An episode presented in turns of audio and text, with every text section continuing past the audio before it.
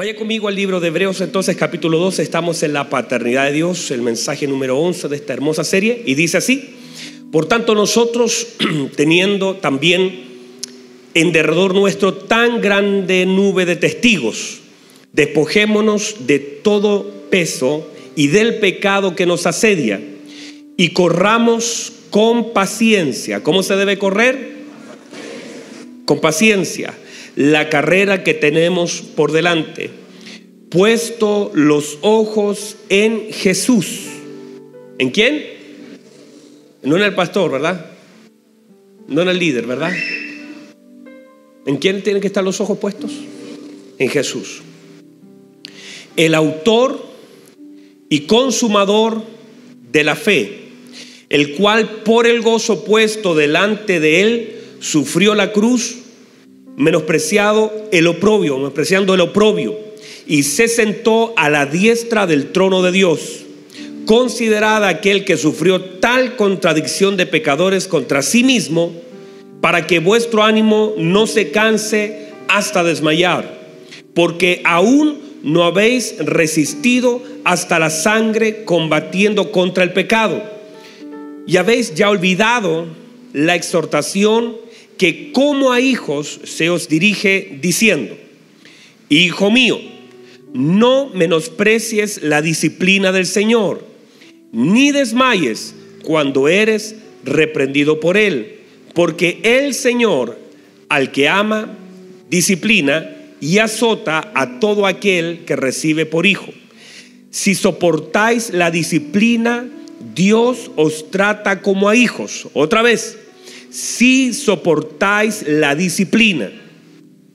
Dios os trata como a hijos, porque ¿qué hijo es aquel a quien el Padre no disciplina? Pero si os deja sin disciplina, de la cual todos han sido participantes, entonces sois bastardos y no hijos. Mire el versículo 11, sáltese por favor. Mire, mire lo que dice. Es verdad que ninguna disciplina al presente parece ser causa de gozo. Es verdad que es así, ¿verdad? Sino de tristeza, pero después da fruto apacible de justicia a los que en ella han sido ejercitados. Muy bien, tome asiento por favor y tenga ánimo de recibir la palabra de Dios. Póngame música de ánimo para recibir la palabra de Dios. Esa no es de ánimo. Mire, por favor, importantísimo, establecimos que nadie conoce al Padre sino el Hijo, ¿verdad? Y ayúdenme, hermano. Nadie conoce al Padre sino el Hijo. Y la Biblia dice, y a quien el Hijo quiera revelar, por lo que entendemos que la revelación del Padre es un patrimonio del Hijo, y además que el conocimiento del Padre no se obtiene sino a través de la revelación. O sea, hay cosas que no se tienen por información, ni porque yo te la explique, sino por revelación. Hay cosas en el reino que no te las puedo explicar, solamente se pueden revelar. La paz, el Señor dijo, mi paz os dejo, mi paz os doy. La paz que sobrepasa todo entendimiento no se puede entender porque sobrepasa el entendimiento se puede recibir. El amor que excede todo conocimiento también son cosas que solamente pueden ser reveladas. Hay cosas entonces en nuestra vida que deben ser reveladas y que no son parte solamente de una buena información que podamos tener. Todos nosotros tenemos ciertas informaciones. Marta tenía información, pero no la lo sabía, pero perfecto. En realidad era información. Cuando esa información se sabe, es puesto a Lo que es información la información no transforma, solamente llena. Y mucha gente busca eso, información, y trata de llenar su mente. En el momento de la prueba se sabe que cambió, no te hizo resistir ni nada. Pero cuando es revelado su espíritu, y entonces ahora puede resistir, te forma y te transforma. Una de las cosas importantes entender de la paternidad de Dios para nuestra vida es que primero la paternidad de Dios viene a establecer parámetros de como hijos. Si eso no lo puedo, yo puedo, y lo he dicho, durante la mañana le decía a los hermanos, uno intenta tratar de dar luz a través de la palabra, pero la revelación no, no puedo dártela yo, te la tiene que dar el Señor porque es un patrimonio del Hijo. Él dice, y a quien el Hijo lo quiera revelar, y lo que es una revelación para mí puede ser una información para usted. Y toda revelación te da accesos. La revelación siempre será una llave de parte del cielo para tu vida. A ti te digo, tú eres Pedro. Y por esta revelación dice el Señor, te daré las llaves. Cuando Él dijo, tú eres el Cristo, a ti te digo, tú eres Pedro. Y sobre esta roca, esta revelación, ¿cierto? Edificaré mi iglesia. Y a ti te doy llaves, porque siempre revelación son llaves. Diga conmigo llaves. Esas llaves nos dan acceso. Si hay llave, hay puertas, ¿verdad? Entonces, entender esto es clave porque muchas personas piensan, y, mire, el, tema es que todos los que estaban allí, los once restantes, escucharon a Pedro decir algo, pero no recibieron llaves. O sea, solo el que recibió llave era el hombre que tenía revelación.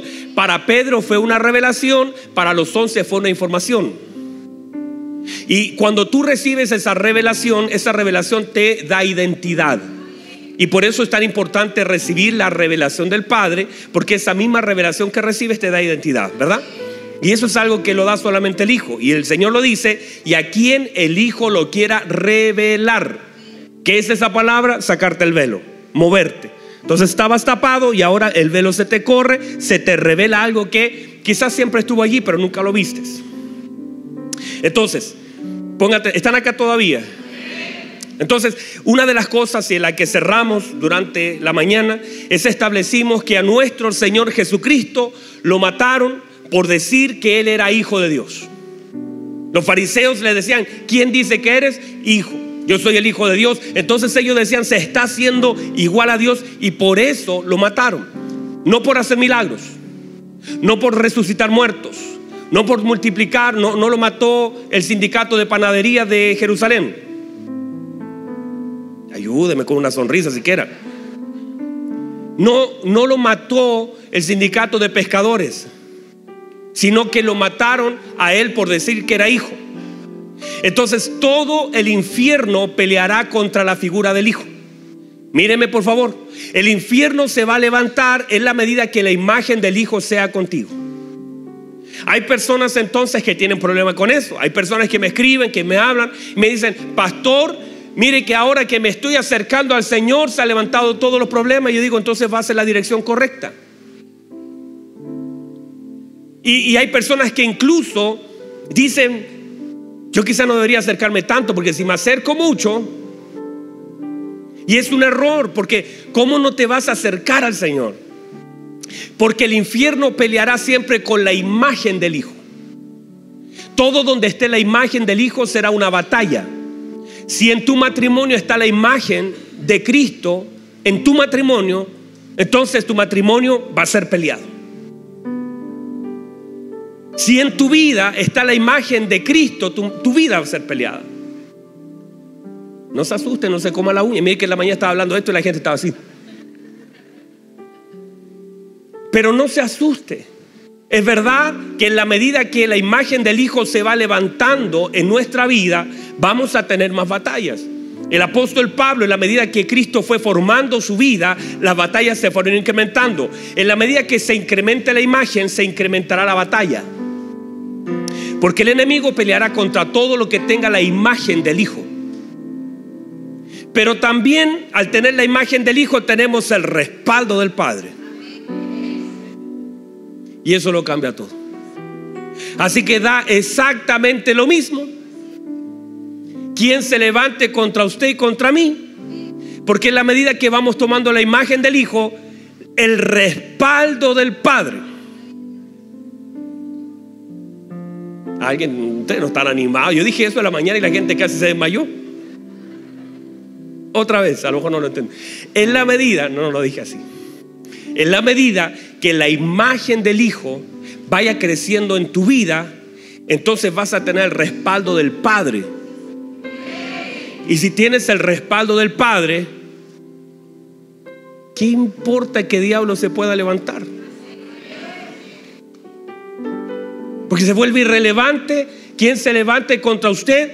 Lo decíamos, eh, hace día mi, mi, esposa me dice algo que me parece tan, tan hermoso. Y me dice, el problema de los niños no es la oscuridad, porque la oscuridad está allí siempre, no es la pieza, no es la cama, no es la ventana, no es el viento.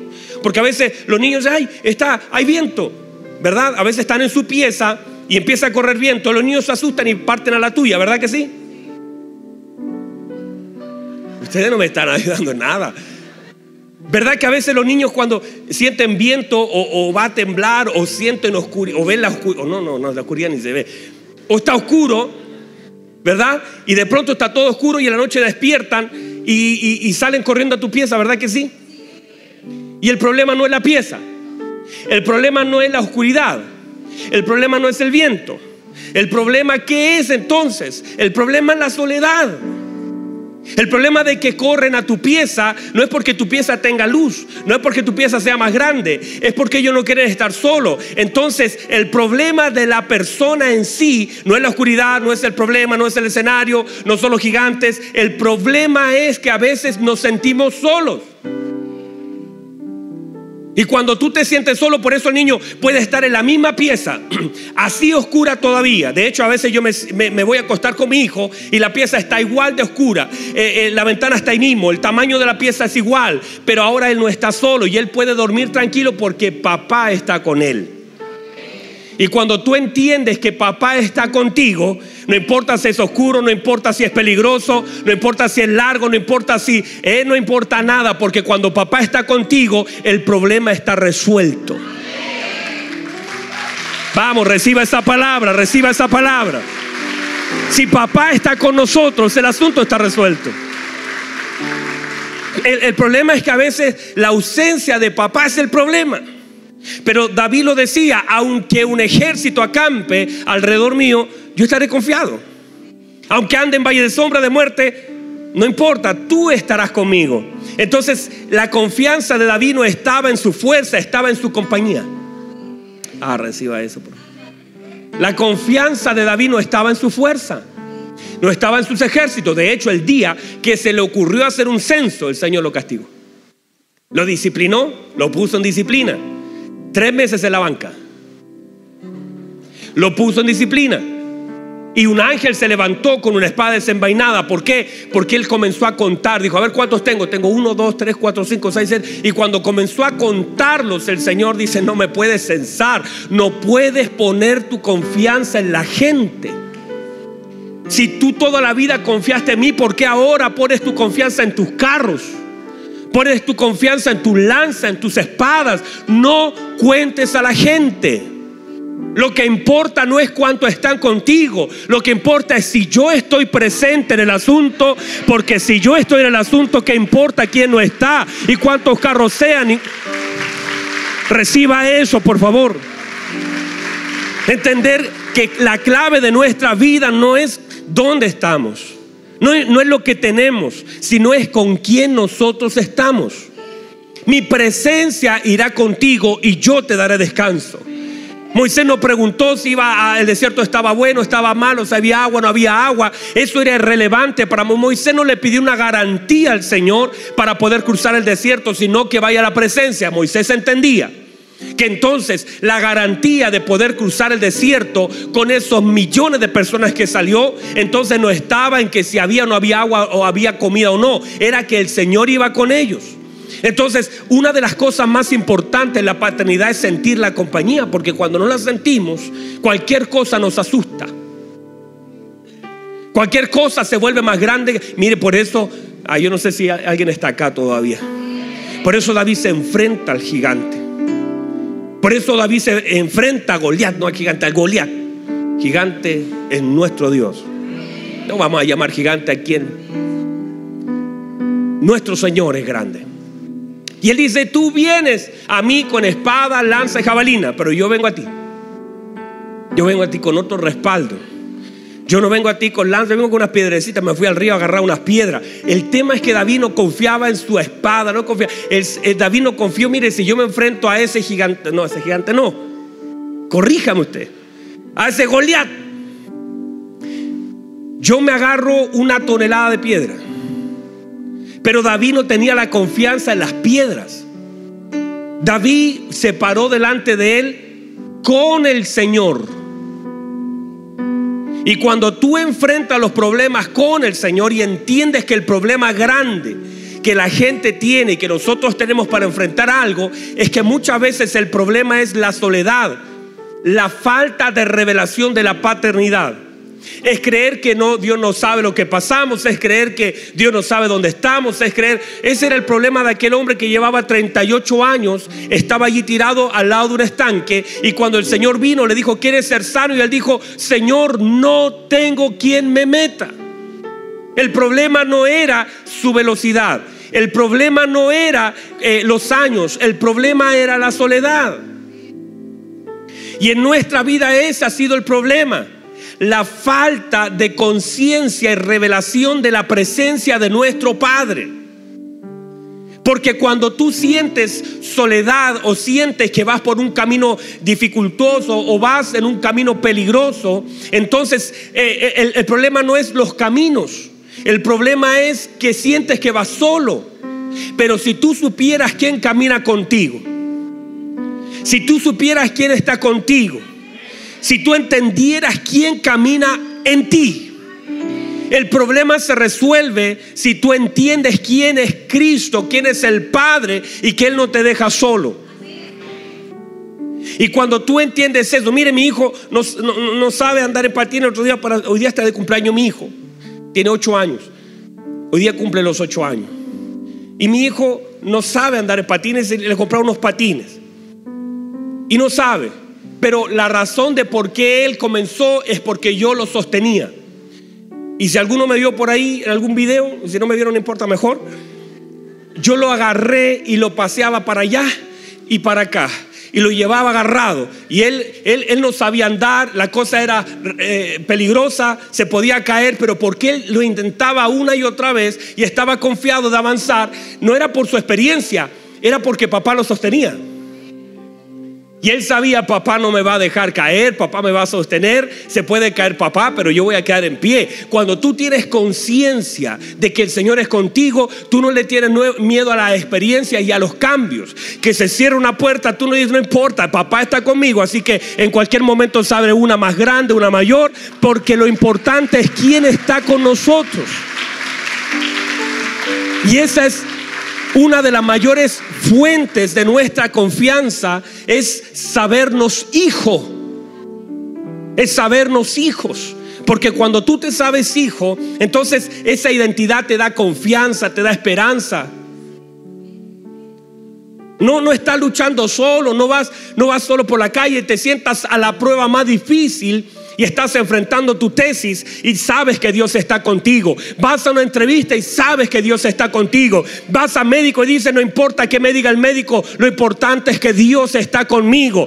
Vas a un trabajo, vas a cualquier lugar y te sabes que no vas solo, vas acompañado. No le pides, ah Señor, anda conmigo. Tú sabes que Él está contigo y que no por una oración Él se va a ir o va a venir. Él está contigo todos los días porque es una promesa del Padre. Mire lo que dice el Señor, yo no los dejaré huérfanos.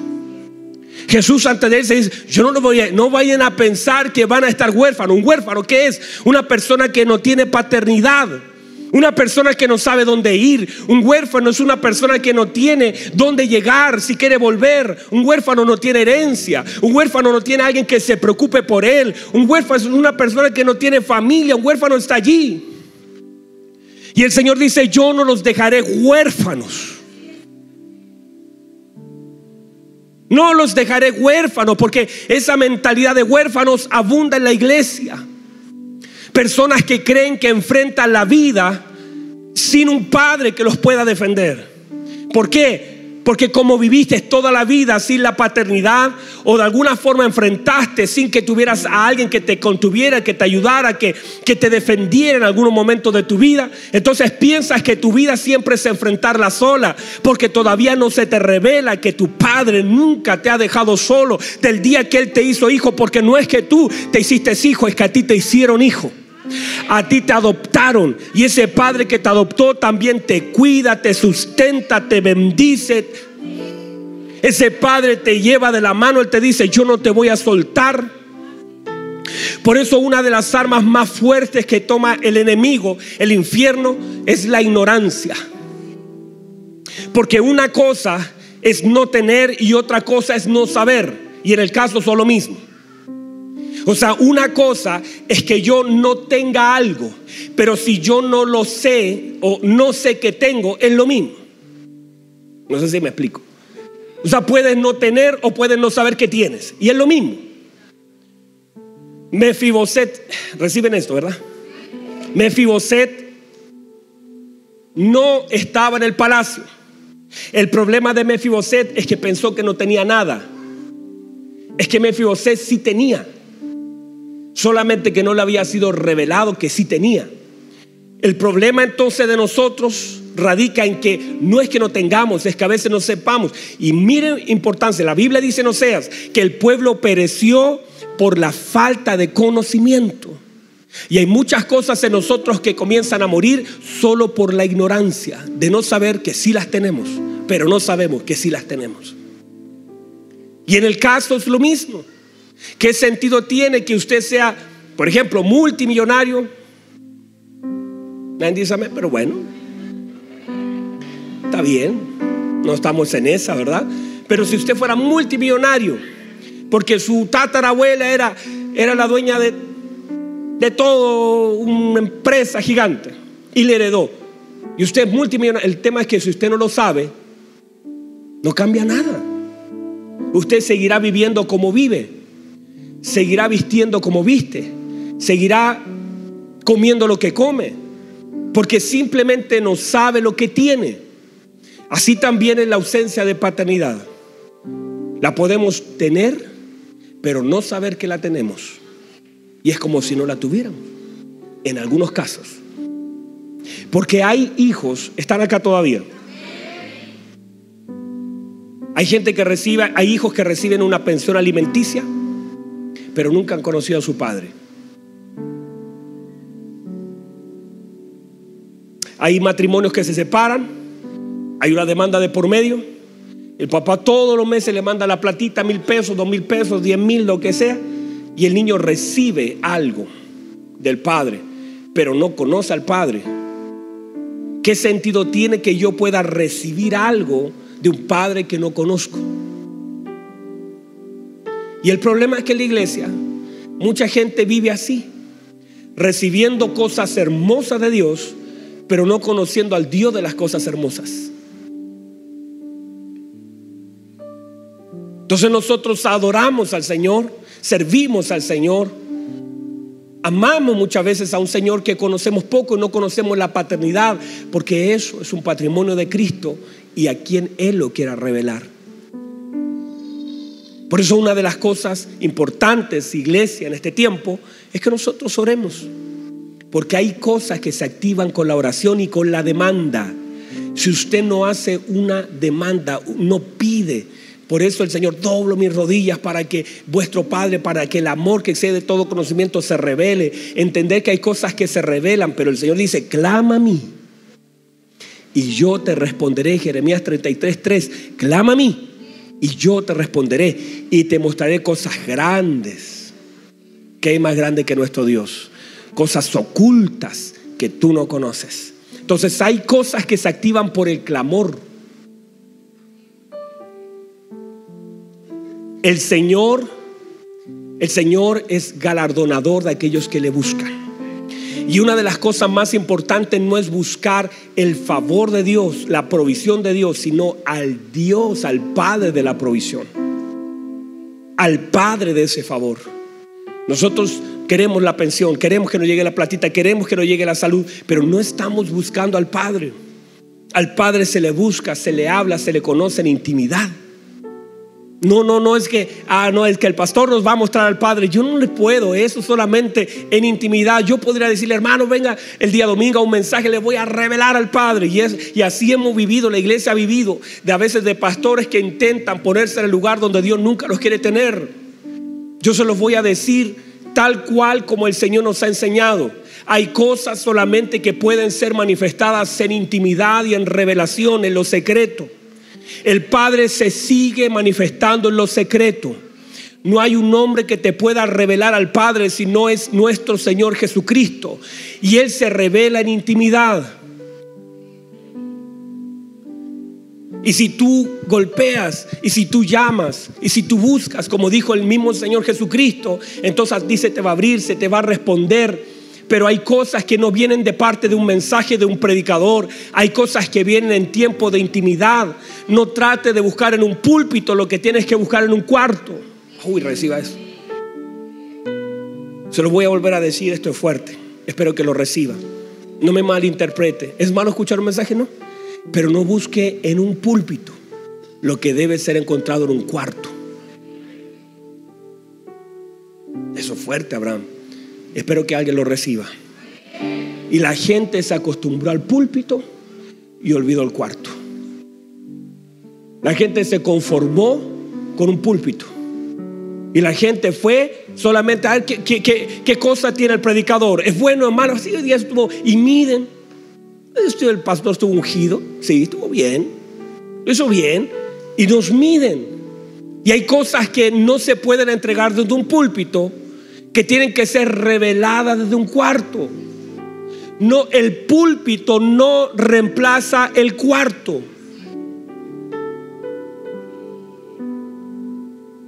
Reciba eso porque eso es una pequeña perlita del Señor. Y de verdad que no le estoy quitando la honra que tiene el púlpito. Ni los predicadores, yo soy uno de ellos. De hecho, lo que digo no es ni siquiera popular. No es, se trata de eso, de ser o no ser popular o de ser o no ser. No, no, no es eso. Trato de que usted pueda despertar, hermano. Despierte, iglesia, despierte. Hay cosas que no se reciben en una reunión. Aquí venimos a adorar, venimos a exaltar, venimos, pero hay cosas que solamente pueden ser en lo secreto. Hay cosas porque dice tu Padre que ve lo secreto te va a recompensar en público. Hay cosas que son secretas de lo secreto.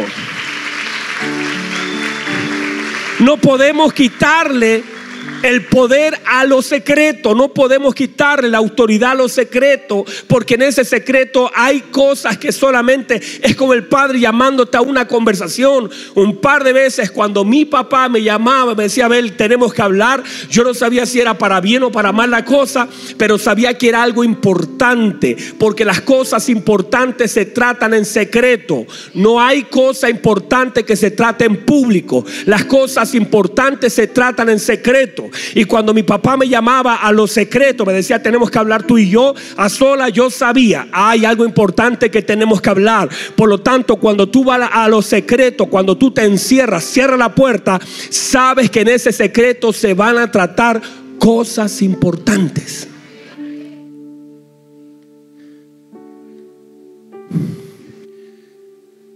Están aquí todavía. Yo me estoy quedando sin voz gritándole, hermano. Me quedan todavía reuniones por predicar, pero quiero que reciba esto. Todo lo que tenga la imagen será peleado. El enemigo, una de las armas para mantenernos alejados de nuestra identidad, es la ignorancia. Y a veces nosotros no peleamos contra eso y vemos la ignorancia como la falta de conocimiento y no es falta de oportunidad la falta de revelación y transformación. Muchas cosas en nuestra vida perecen por la falta de posición, identidad de quiénes somos en Cristo. Y no es solamente usted puede llevar años en el Evangelio y está bien o está mal, no voy a restarle el mérito a los años que lleva, pero no tiene sentido una persona podrá vivir toda la vida con una mentalidad de huérfano. Y toda la vida conocer un área de Dios, pero Dios es tan profundo, su paternidad es tan profunda que no importa cuánto se nos predique, cuánto oremos, cuánto estemos en los secretos, pasaríamos una vida entera, 100 años metidos en los secretos y nos faltaría toda una otra vida y no sería suficiente las generaciones para conocer la profundidad de Dios en la paternidad. Por lo tanto, cada vez que el Señor se nos revela, por eso no, no pretendo yo en un mensaje hablarle y que usted pueda entender toda la paternidad de Dios, porque ni yo la entiendo. Llegaron la mañana, llegaste tú, Juanito, a, conversar, a tomar un tecito conmigo. ¿A qué hora? 10 para las 8, más o menos. Y estaba yo estudiando y, me, y le dije, Juanito, hay tantas cosas que no entiendo. Mira estos pasajes y le pido al Señor, antes de mirarlos, oro al Señor, pidiéndole, Señor, dame luz en estos pasajes que, que, son tan profundos que los puedo, los puedo predicar, pero no se trata de predicarlos, se trata de integrarlos, que se te revele. Yo le puedo predicar, yo le puedo enseñar, pero yo le decía, Juanito, necesito que esa palabra me sea revelada. Porque a través de la revelación vendrá luz, habrán áreas que serán descubiertas en mi vida, podré ordenar, podré entender, podré bendecir a otros en la medida, podré ser transformado, porque cuando tú entiendes la paternidad en cualquier área de tu vida te transforma. Cuando tú conoces que eres tu padre, cualquier área de tu vida es completamente transformada que no solamente debemos esperar los beneficios de una paternidad, sino lo más importante, la formación de una paternidad. Formación en tres áreas importantes. Número uno, la corrección. Número dos, la dirección. Y número tres, la intervención. Están acá todavía. Parece que se fueron con mi voz ustedes. Porque la paternidad es formativa. La paternidad de Dios no es algo así donde nos apretan el cachete todo el día. Porque la Biblia dice que el padre al hijo que ama lo disciplina. Y se dice no desmayes cuando seas disciplinado. Porque es una disciplina formativa. Nos están formando. Nos están corrigiendo se está interviniendo. Por eso en tu vida hay mucha intervención divina. Tú ibas para allá, pero estás chocando con una muralla, estás chocando. Tú dices, yo como que quiero pasar y no te dejan. Porque hay una intervención divina. Y si Dios tiene que mover algo para intervenir ese mal camino donde estás caminando, Dios interviene. Dios tiene que intervenir en nuestro ahora, en nuestra vida por causa de la formación paternal.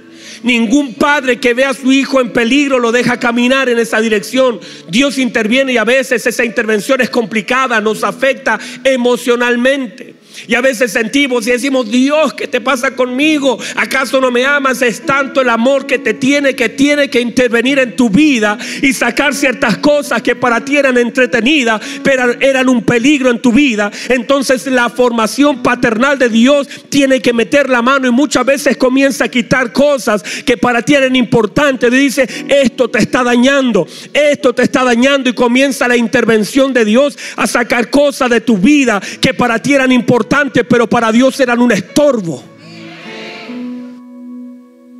Y comienza el Señor a circuncidar áreas de nuestra vida, a sacar, a sacar. Y a veces está tratando de entrar a un lugar donde Dios no te quiere tener y hay puertas que Dios mismo cierra.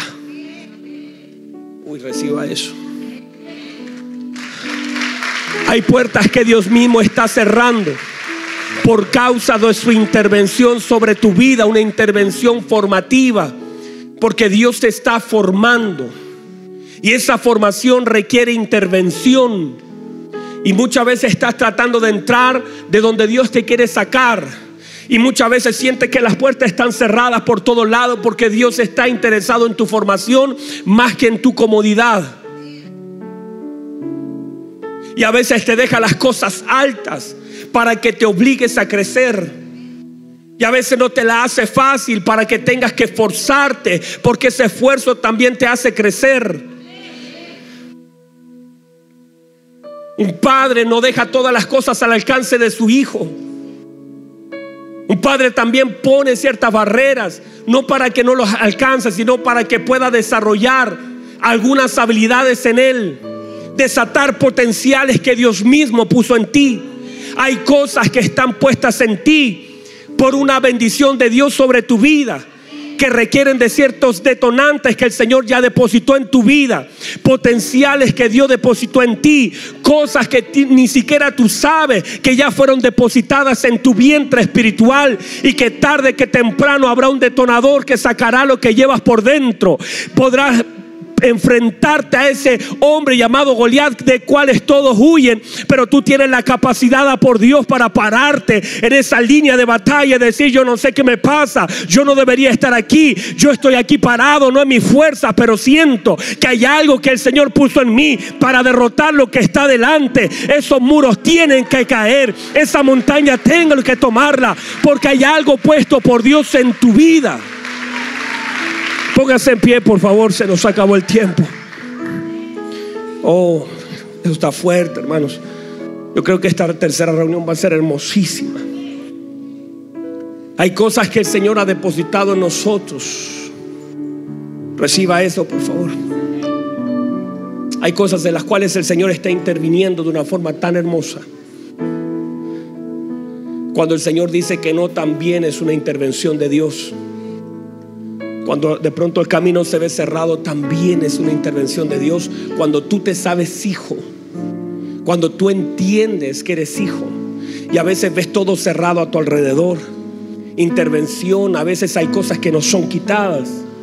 Hay cosas que cambiaron. Tú dices, pero ¿por qué cambió eso? Si yo antes, porque hay cosas que el Señor está moviendo por una intervención divina, porque un padre que quiere formar tiene que intervenir el camino de sus hijos. Reciba eso, por favor. Porque usted puede sentir que muchas cosas en su vida han sido intervenidas y usted no sabe ni por qué. Porque el Padre a quien ama, disciplina formativamente. No lo hace por maldad porque no vayas a pensar que tu Padre no te ama. Hace días atrás le hice la pregunta a mi hijo, porque íbamos saliendo y lo dejamos allí, y él me dijo, papá, no me llevas porque no me amas. Y me salió por primera vez en sus ocho años con esa frasecita, no lo haces porque no me amas. Y yo le dije, hijo, y paré todo mi viaje. Le dije, hijo, mírame, siéntate. Te voy a preguntar mirándote a los ojos. ¿Tú crees que yo no te amo? Me miró, agachó su cabeza, me dijo, papá, yo sé que usted me ama. Nunca más le dije, vuelva a usar esa frase con papá. Porque todo lo que papá hace e incluso deja de hacer, nunca está exento del profundo amor que tu papá tiene contigo, hijo. Nunca vuelvas a usar esa frase, porque eso no es verdad. Te amo con todo mi corazón. No hay día en que yo no se lo pueda decir. Hijo, te amo. Mírame los ojos y recuérdalo el resto de tu vida. Tu papá, yo te puedo fallar pero no quiere decir que yo no te ame. Te amo con todo mi corazón. Puedo yo no estar un día en alguna de tus necesidades, pero no quiere decir que yo no te ame. Yo te amo. Y mientras yo le hablaba, yo pensaba en mi Dios. Qué injustos somos a veces. Porque yo le puedo fallar a mi hijo, pero mi padre nunca me va a fallar. Yo puedo un día no estar con mi hijo cuando me necesite, pero pensaba, mi buen Dios nunca estará ausente todas mis tribulaciones y problemas. En mis triunfos y en mi victoria, mi buen Padre estará. Jamás le voy a decir a Dios, ¿acaso no me amas? Porque sería ofender ese eterno amor, porque Él decidió amarme con amor eterno. No es que yo me gané su amor haciendo algo, no. Él decidió amarme a través de Jesucristo y Él me ama y te ama a ti con amor eterno. No vayas a pensar algún día de los próximos años de tu vida que Dios no te ama porque estás pasándola mal, porque la cosa está difícil, porque el amor de Dios ya fue mostrado en toda su plenitud en la vida de Cristo Jesús y Él decidió amarte, no por tu mérito, no porque eras el mejor. De hecho, la Escritura dice que nosotros éramos lo vil, lo menospreciado, lo que el mundo desechó. Quizás hay 20 mejor que tú en tu trabajo. Quizás has ido a, buscar trabajo y todos te dicen que no. Y cada vez te sientes menos que los demás porque hay gente con más experiencia, hay gente que es mejor que tú, hay gente que... Pero eso no quiere decir que tu padre no te ame con todo el amor y que tú seas tan especial para él y que tu vida sea única para él y que dio toda la sangre de su hijo por tener a un hijo como tú. No vaya a pensar que Dios no le ama. Levante sus manos, cierre sus ojos. Dígale, Padre, gracias por ese amor eterno. Dígale unas, unas palabras. Considere que está en el cuarto secreto. Considere que hay cosas que solamente se van a dar allí. Dígale a su Padre, perdóname por pensar que no me amabas, por no verte, por no a veces cuestionar. Gracias por tu intervención. Gracias por tu corrección. Gracias por tu formación. Gracias por esa disciplina. Gracias por aquellas cosas que a veces no entiendo, aquellas cosas que me son negadas, aquellas cosas que son quitadas y que solamente son parte de una formación sobre mi vida. Vamos a darle gracias a su Padre si entiende que su Padre le ama, no importa lo que le quite, entiéndalo, Él te ama, Él sabe lo que es mejor para ti, Él está interviniendo algunas áreas de tu vida. Levante sus manos y adórenle a Él. Vamos, levante sus manos y adórenle a Él.